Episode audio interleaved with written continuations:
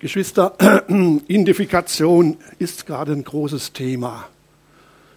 Als was identifiziere ich mich? Männlein, Weiblein, divers. Kein Thema für uns. Wir wissen, was wir glauben. Aber wie sieht es aus mit unserer Identifikation in der Gemeinde? Wo sehe ich mich in der Gemeinde? Wo ist mein Platz? Und wer bin ich? Paulus und die Korinther ist ein spezielles Thema.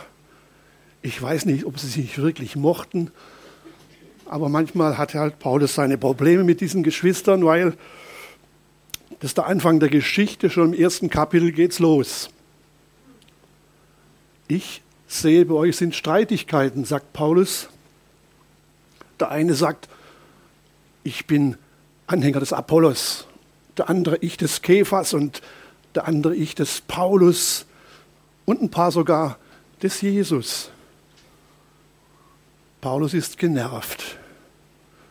Er fragt sie, hey Freunde, äh, wen habe ich bei euch getauft? Gott sei Dank wenige. Und habe ich sie auf Paulus getauft?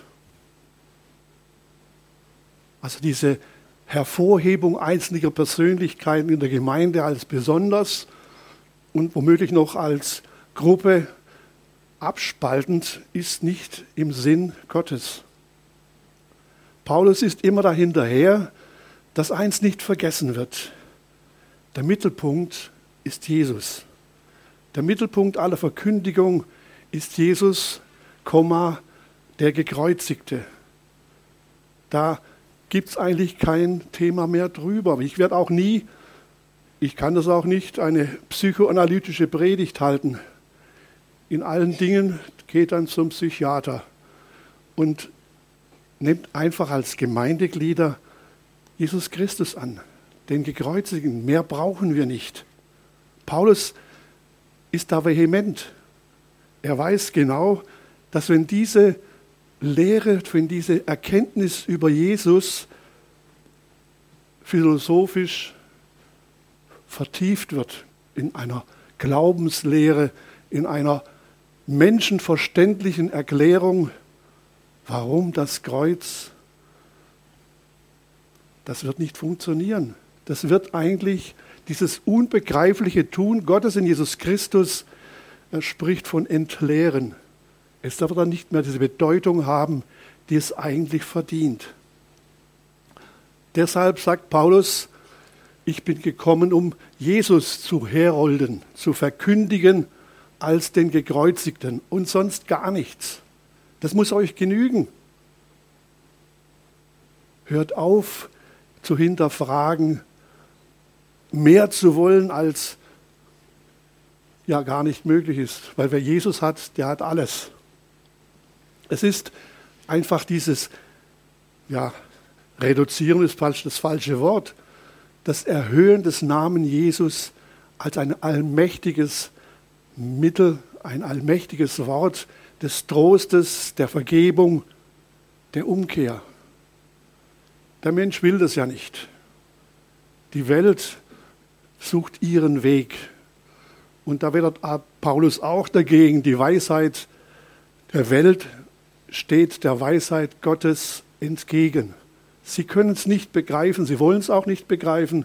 Ihre Weisheit, die mag sogar umfassender sein, viel tiefer, was wir heute alles wissen.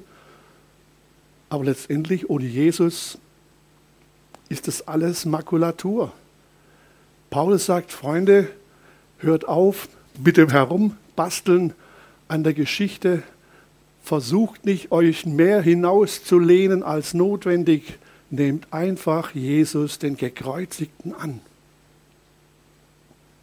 Auch heute wissen wir, dass Kirchen anfangen, mehr Politik zu machen, dass leider Gottes die Klimakrise mehr Platz findet in den Predigten als Jesus Christus. Das ist nicht unser Thema. Wir werden als Christen als Kinder Gottes auf die Schöpfung Gottes acht geben. Das ist unsere Liebe, Schuld und Pflicht. Da kommen wir nicht drum rum. Aber wir werden nicht eine Religion daraus machen. Wir werden ganz schön nüchtern bleiben und sagen, der Herr wird es geben, so wie er es für richtig hält. Und die Weisheit der Welt versucht nun krampfhaft mit allen möglichen Mitteln etwas zu verhindern, von dem man nicht genau weiß, wie es letztendlich ausgeht. Heute schneit es Gott sei Dank wieder, also wir haben Winter. Aber wenn ihr an Oktober denkt, mit den Sommertemperaturen, wunderschön, ich habe es genossen, diese Wärme bis zum Schluss. Aber wir waren gewöhnt, dass im Herbst die Blätter fallen und der Nebel kommt und graue Nebel wallen, wer das Lied kennt. Es war halt anders. Aber trotzdem, wir werden es als Menschen nicht schaffen, das in den Griff zu bekommen. Wir werden es nur schaffen, wenn wir an jemanden glauben, der letztendlich alles geschaffen hat. Und das tun wir ja. Wir sind Gläubige, wir sind Menschen, die Gott vertrauen, die Gott die Ehre geben und die Gott letztendlich in allen Dingen danken. Wer sind wir vor der Welt? Spricht Paulus auch drüber. Törichte. Auf etwas weniger charmante Art, Bekloppte. Die Welt meint, wir haben nicht alle, alle Kerzen am Stamm und ja, wir sind für sie ungewöhnlich. Wie kann man bloß so etwas glauben? Und das sind auch liebe Kirchgänger dabei. Menschen, die sich als Christen bezeichnen, aber die nie begriffen haben, was ein Christ wirklich ist.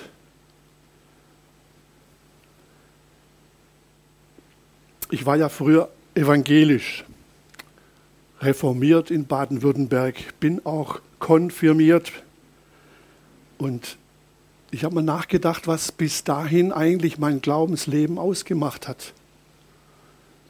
Das war Kirche, es war der Pfarrer, Religionsunterricht in der Schule, ich war auch in einer wunderbaren Schule, Korntal, ein Ursprung des Pietismus in Baden-Württemberg. Und das hast du in der, in der Schule auch gespürt. Nur was letztendlich äh, nicht war, ich wurde nie, so wie es Paulus hier sagt, so konkret auf Christus aufmerksam gemacht worden. Das war alles, wie es halt war. Und man hat sich nichts dabei gedacht, bis ich eines Tages ja, eine etwas unreine Gangart hatte und in der Bibel las, was Gott mit denen vorhat, war Altes Testament. Bin ich heftig erschrocken. Es wäre das Todesurteil gewesen. Und dann las ich die Geschichte von Jesus. Und da wusste ich, da musst du den Fuß hinsetzen. Da muss deine Gedankenwelt hingehen. Da musst du anfangen zu glauben. Gut, und dann bin ich letztendlich bei den Baptisten gelandet. Und da hatte ich Gemeinde gefunden, so wie ich es brauchte. Menschen, die mich annahmen, wie ich bin. Da war keiner, der mich drängte. Da durfte ich lernen. Da durfte ich dienen. Das bis heute. Weil Jesus Christus das Leben in mir neu gemacht hat nicht mein Verhalten. Ich blicke nach wie so ein Schlitzohr, wie es. Hm? Aber ich wusste um die Vergebung. Ich wusste, dass Gott viel barmherziger ist, als wir uns das vorstellen können. Und ja, da war ich wirklich schwarz-weiß denkend. Entweder liebt er mich oder nicht. Und ich habe gedacht, naja, glaube ich mal lieber, dass er mich liebt. Und bis jetzt kann ich sagen, er tut's. Ich spüre es. Er hält mich aus, er erträgt mich. Und es gibt auch einige Menschen, die mich ertragen, Gott sei Dank. Paulus ist es wichtig, dass in der Gemeinde unter uns nichts anderes verkündigt wird als den Kreuzestod und die Erlösung Jesus Christus.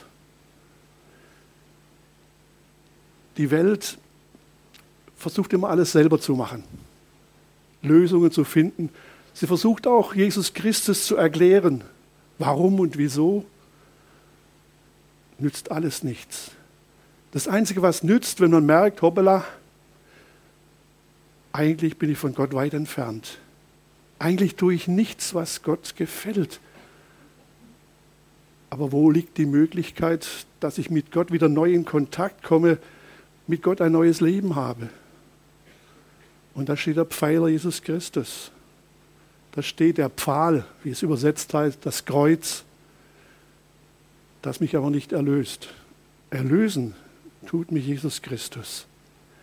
Und das zu begreifen, das anzunehmen, zu glauben, ja, dort ist mein Weg, dort ist Vergebung, ich brauche Erlösung und Rettung. Ganz wichtig, ich muss errettet werden. Ich kann mich selbst nicht erretten. Ich kann mir nicht selbst die Seligkeit verpassen. Die kann ich nur bekommen, wenn ich Jesus Christus als mein Erretter annehme und mein Leben mit ihm anfange. Egal von welchem Standort aus. Ganz unten oder ganz oben oder in der Mitte. Oder ganz schlimm, wie ich bin. Oder ganz edel. Egal. Ich kann noch so edel sein, wenn ich nicht mit Jesus Christus meinen Weg beginne, nützt mir das nichts. Wenn ich alle Gesetze halte, wenn ich alles tun würde, der beste Mensch werde, aber hätte Jesus nicht, vergiss es. Dann wäre dein Weg umsonst. Und jetzt komme ich zum Predigtext.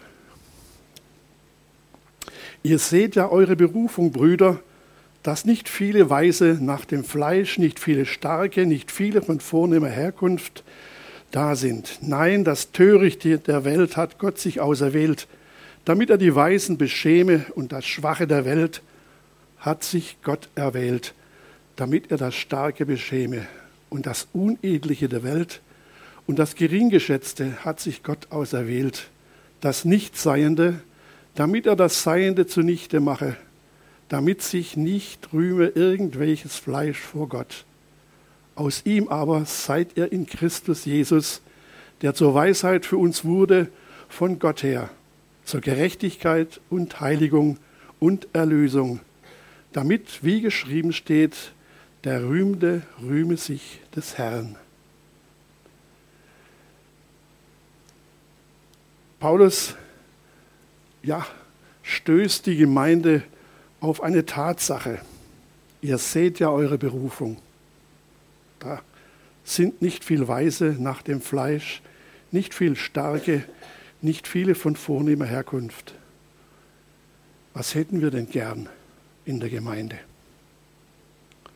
Also ich weiß, in unserer Gemeinde kenne ich zwei promovierte Brüder. Schlimm wäre es, wenn alle promoviert werden. Aber die sind so demütig, die werden niemals ihren Drr irgendwo uns aufs Auge drücken. Und eure finanziellen Verhältnisse kenne ich auch nicht, um jetzt viele Reiche haben. Ich denke, wir haben genügend, wir dürfen dankbar sein. Aber was bin ich in der Gemeinde? Bin ich ein Schwacher? Anerkenne ich Schwachheit? dass ich eben nicht der strahlende Stern bin, nicht die leuchtende Kerze auf der Torte, sondern eher leicht schimmernd und schwach im Licht. Ich denke, wir sollten alle unsere Schwachheit schlicht und ergreifend anerkennen. Keiner von uns ist stark. In jungen Jahren war ich in der Gemeindeleitung meiner ersten Gemeinde, in der ich getauft wurde, als Jugendleiter. Und da war ich 26 und äh, richtig im Saft. Und hm, manches, was die Brüder in der Gemeindeleitung so entschieden haben, war immer ein bisschen zu lasch. Dachte immer, das muss Revolution, alles schneller gehen und besser. Bis mir der Gemeindeleiter sagte, Robert, meinst du, du bist stark? Uff, das saß. Ja, ich war nicht stark. Ich war ein Stück weit eingebildet. Ich wüsste es besser als die alten Brüder. Die Schwachheit, die persönliche Schwachheit anzuerkennen, ist auch mit ein Grund, immer wieder seinen Platz, seine Identifikation in der Gemeinde festzustellen. Ich bin einer von vielen. Ich bin nicht herausgehoben. Ich bin kein Apollos, kein Kephas, auch kein Paulus. Ich bin Hubert. Mit aller Schwachheit, mit allen schrägen Gedanken, mit aller Ungeduld, mit ja, viel Meckerpotenzial. Manchmal bemühe ich mich, das abzuschaffen. Manchmal gelingt es, manchmal auch nicht. Und dann ist es mir ein Riesentrost, dass Gott, dass Jesus Christus der Einzige ist, der mit dieser Schwachheit etwas anfangen kann. Meine Umgebung, meine Frau ganz besonders, hat auch oft mal ein Problem. Aber wie gesagt, da kann ich dann nur Gott vertrauen, dass er in Jesus mir vergibt und mich erträgt und letztendlich auch immer wieder auf die Fußzehen tritt und mich in Bewegung setzt. Versuch's halt zu ändern. Nimm meinen Geist in Anspruch. Nimm mich in Anspruch. Ich bin so offen für dich. Ich bin da, egal wo du bist und was du treibst. Bei mir bist du immer gut aufgehoben. Du kannst umkehren. Deshalb glaube ich, dass Schwachheit und das Zugeben der Schwachheit keine Schwäche ist. Ganz im Gegenteil. Wer seine Schwachheit trägt, darunter leidet und sie vor Gott hinschleißt und hingibt, das ist ein Starker. Wer vor anderen zugibt, Leute, das kann ich nicht. Da bin ich überfordert. Ich kann nicht alles. Ist ein Starker. Wer meint, er kann alles schaffen, er kann alles erledigen, er ist pff, mordsmäßig gut drauf. Es wird der Tag kommen, das hoffe ich für den, wo er merkt, obala, ich darf auch schwach sein. Das Schöne ist bei Gott, du darfst schwach sein. Du musst nicht ja, die helle Kerze auf der Torte sein. Was sagt Jesus, wenn er Jesaja zitiert? Er wird den Stab nicht zerbrechen und die Kerze den Docht nicht auslöschen. Gott ist da, indem er immer wieder neues Leben, neues Aufflackern schenkt. Er will uns nie unten sehen. Er will uns in aller Schwachheit tragen und ertragen. Wenn das kein Glück ist, wenn das kein Segen ist, ich weiß es nicht. Also, was will ich sein in der Gemeinde? Der große Held, der große Redner, der große Seelsorger. Ja, gern. Ich will gern von Jesus erzählen. Und viele von euch sind liebevolle Seelsorger. Da war ich immer ein bisschen schwach auf der Brust. Ich habe immer gleich Lösungen. Das ist in der Seelsorge nicht gefragt. Aber es gibt andere, die das können. Und so sind auch die Gaben verteilt. Schwachheit bei Gott in ehrlicher Weise ist eine Stärke, wenn wir damit leben können und es Gott in seine Hände legen. Das Geringgeschätzte, das Unedle hat Gott auserwählt, muss man sich vorstellen. Nicht die Helden, nicht die tollen Leute, die alles drauf haben, die uns begeistern, wenn ich in die Welt hinausschaue, was heute alles begeistert, gut, ich bin jetzt schon alt. Da ist die Begeisterungsfähigkeit ein bisschen reduziert. Man hat schon so viel gesehen und man will eigentlich gar nichts mehr wissen. Aber man kriegt es halt doch mit. Und neugierig bin ich manchmal auch. Deshalb habe ich auf meiner Online-Seite den Spiegel, die Fokus und die Bildzeitung. So ein bisschen gemischt von ganz links bis ganz woanders hin ich soll es eigentlich nicht haben, weil jeden Tag muss ich mich drei, viermal aufregen, was da drin steht. Aber man ist dämlich genug und tut es wieder an. Meine Frau sagt immer, ich soll es doch nicht lesen. Genauso mit dem Wetter. Ich soll mich doch da nicht aufregen, dass jetzt wieder schneit. Seht ihr, manche sind da gelassen, denen juckt es gar nichts. Ich habe damit manchmal so mein Herumtreiben. Gering geschätzt, unedel, nichtseiend. In der Gemeinde hat so etwas Platz. In der Gemeinde kann kommen, wer will. Nicht der Glänzende, sondern der, der mit nichts dakommt, der mit Sorgen dakommt und der mit seinen Problemen nicht zurechtkommt. Der hat Platz in der Gemeinde.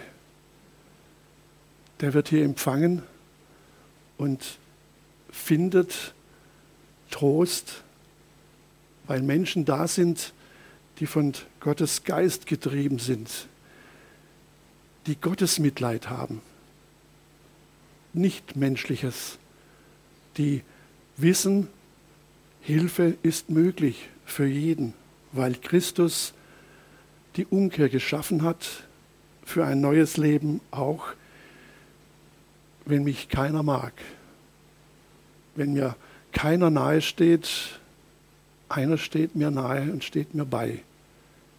Jesus Christus, der am Kreuz alles mitgenommen hat, was mein Leben ja, mit Stolpersteinen versieht. Mit Schuld, mit Krankheit, mit Traurigkeit. Das hat Jesus Christus in die Gemeinde hineingestellt. Wir freuen uns über jeden, der ohne Probleme zu Jesus findet. Aber wir freuen uns auch über die, die mit Kummer und Sorgen in unsere Gemeinde kommen. Hier ist der Platz, um damit anzufangen, zurechtzukommen, sich trösten zu lassen und einen neuen Lebensanfang zu finden. Das hat Gott so getan, damit sich keiner rühme, irgendwelches Fleisch vor Gott. Also irgendjemand, der nicht mit Gott lebt, soll sich rühmen, aber es wird ihm nichts nützen. Keiner soll es tun, denn es ist letztendlich eine sehr egoistische Haltung. Aus ihm aber seid ihr in Christus Jesus, der zur Weisheit uns wurde, von Gott her zur Gerechtigkeit und Heilung, Heiligung und Erlösung. Wir haben einen Adelstitel als Christen. Der steht hier. Wir sind von Gott her berufen zur Gerechtigkeit und Heiligung und Erlösung. Gottes Gerechtigkeit bestimmt unser Denken.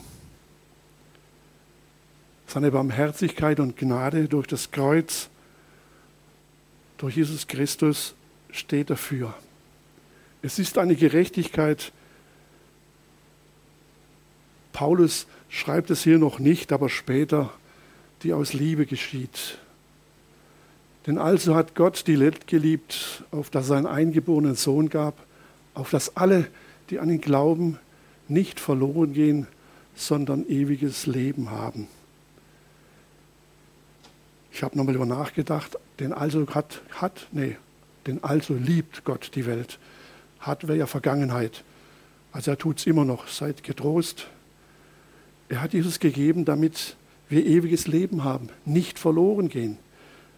Und wenn wir mit Menschen reden, dann dürfen wir diese Gerechtigkeit aussprechen unseren Glauben mit dieser Gerechtigkeit ausdrücken und weitergeben. Denn wir leben in Heiligung. Das heißt aber auch, wir leben in der Heiligkeit Gottes. Sieht keiner, ist aber Tatsache. Indem wir glauben, leben wir in der Heiligkeit Gottes und sind mit dieser Heiligkeit ausgerüstet zu handeln zu leben, dieses Leben zu gestalten und für andere weiterzugeben. Das Resultat war für uns, dass wir wissen, wir sind Erlöste, gerettete, neue Menschen in Gottes Augen. Damit, wie geschrieben steht, der Rühmende rühme sich des Herrn. damit komme ich zum Schluss. Wie erleben wir unser Glaubensleben? Ist es immer Sieg? Ist es immer heile Welt? Aber ich denke eins, es gibt genug Gelegenheiten, wo wir gesehen haben, Gott war da. Gott hat geholfen. Manchmal dauert es lang, manchmal geht es auch ein bisschen schneller. Aber auf jeden Fall, es geschieht. Gott begleitet uns, Gott trägt uns und hält uns. Und sollen wir das für uns behalten? Ich denke, es wäre wunderbar, wenn unser Ruhm Gott gehört. Wenn wir ihn rühmen würden durch das, was wir erzählen, was wir berichten über unser Leben mit ihm. Dass wir damit ihm die Ehre geben und anderen Menschen letztendlich zeigen, hier ist Gott, hier seid ihr aufgehoben, hier ist Segen und hier ist neues Leben. Ich weiß, fang bei mir an, da gibt es Defizite. Ob ich mich damit entschuldigen kann, indem ich sage, das interessiert eh keinen, weiß ich nicht. Ich weiß nur, wie manche Menschen in meiner Umgebung denken und ja, wie sie mit solchen Aussagen umgehen. Steht mir es zu zu sagen, rentiert sich sowieso nicht. Wozu? Die wollen es doch eh nicht hören. Das ist genau das, was Paulus hier sagt. Schämt euch nicht. Sagt es ihnen. Das ist Provokation, zugegeben. Das wird manchen furchtbar stinken. Manche werden uns verspotten, manche werden uns auslachen, aber manche werden auch anfangen nachzudenken. Ich denke, diese religiöse Normalität, die über die Jahrhunderte in unserer christlichen Umgebung entstanden ist, war so vieles selbstverständlich. Moral war christlich geprägt. Aber ich denke, manchmal war einfach Jesus nicht dabei. Das war menschliche Erkenntnis. Und es ist zugegeben gut, wenn alle Menschen sich einigermaßen bemühen, miteinander auszukommen. Aber wir sehen ja, dass es nicht funktioniert. Man muss nur in die Welt schauen. Mit Jesus in der Gemeinde soll es funktionieren. Soll es geschehen, dass Liebe nichts ist, was nur ein Wort ist, sondern das tatsächlich umgesetzt wird. Und wenn das geschieht und wir sehen es und wir nehmen mit daran teil, dass etwas geschieht, was eigentlich aus uns so in der Umgebung nie passiert. Aber in der Gemeinde ist eine Gemeinschaft da, die liebevoll ist, hilfsbereit. Und es ist nicht selbstverständlich. Das ist ein Geschenk des Geistes, ein Geschenk unseres Glaubens, ein Geschenk, das uns Jesus Christus vorgelebt hat. Dann können wir das ruhig weiter erzählen. Wir haben eine besondere Situation. Wir sind eine besondere Gemeinschaft. Das ist kein Kaninchenzüchterverein, das ist ein von Gott und Christus gegebene Tatsache. Das wollte Jesus. Er wollte diese kleine Schar. Er wollte, dass Menschen sich Mut machen, weil sie gemeinsam glauben und gemeinsam leben wollen. Und ich will schließen mit dem Wort von Charles Haddon Spurgeon. Er war ein Riesenevangelist, ein Prediger vor dem Herrn. Seine Predigten wurden nach USA per Telegraph simultan geschickt. Es gibt Bücher von ihm. Er war wirklich ein gigantischer, wissender, liebevoller Predigt, aber auch manchmal puh, ganz schön heftig. Am Schluss seines Lebens hat er nicht mehr viel gesagt. Nur noch vier, vier Worte. Jesus starb für mich. Wenn das deine letzten Worte sind, Halleluja. Amen.